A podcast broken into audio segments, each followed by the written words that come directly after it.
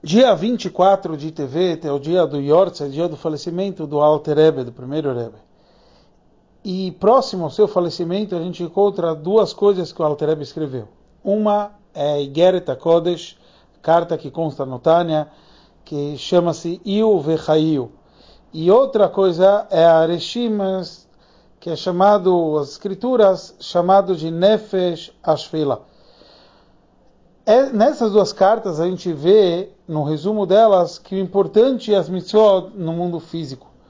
E a princípio a gente precisa entender o que, que, isso tem a ver com o falecimento de um tzadik, justo partindo desse mundo físico.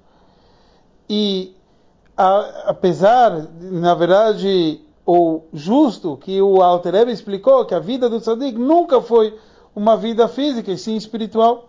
A explicação que o Alter Rebbe explicou que isso que a vida do tzadik nunca foi física, é, você pode falar que as mitzvot que ele fez têm um propósito de espiritualidade, de fé em Hashem, amor e temor a Hashem.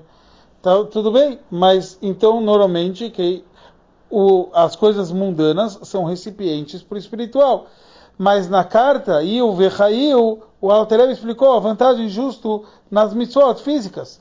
Então, justo com ela, eu consigo captar a essência divina, como pode ser. E ainda acrescenta naquela, naquela escritura chamada Nefesh Ashveilah, ele fala sobre a vantagem da verdade e que a verdade originalmente fala que não deveria criar o um mundo, porque esse mundo é o mundo da mentira. Mas, na prática, Hashem criou esse mundo para fazer a bondade.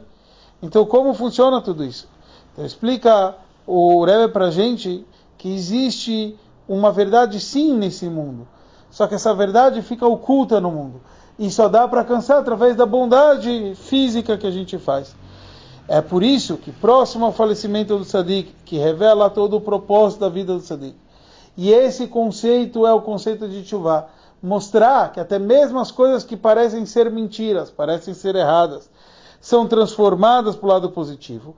E já que a vida do Alter Rebbe foi transformar e ajudar as pessoas a fazerem chuva, então no dia do falecimento dele isso eleva e mostra como todo o propósito era aqui mexer com esse mundo físico. E agora a gente entende que dia 24 de TV sempre está conectado ao Shabbat, que é Mevarchim, que abençoa o mês de Shvat. O mês de Shvat o mês do Yortzed também do Rebbe Rayas, do sexto Rebbe, aonde ele deixou escrito o mamar famoso Bate Legani.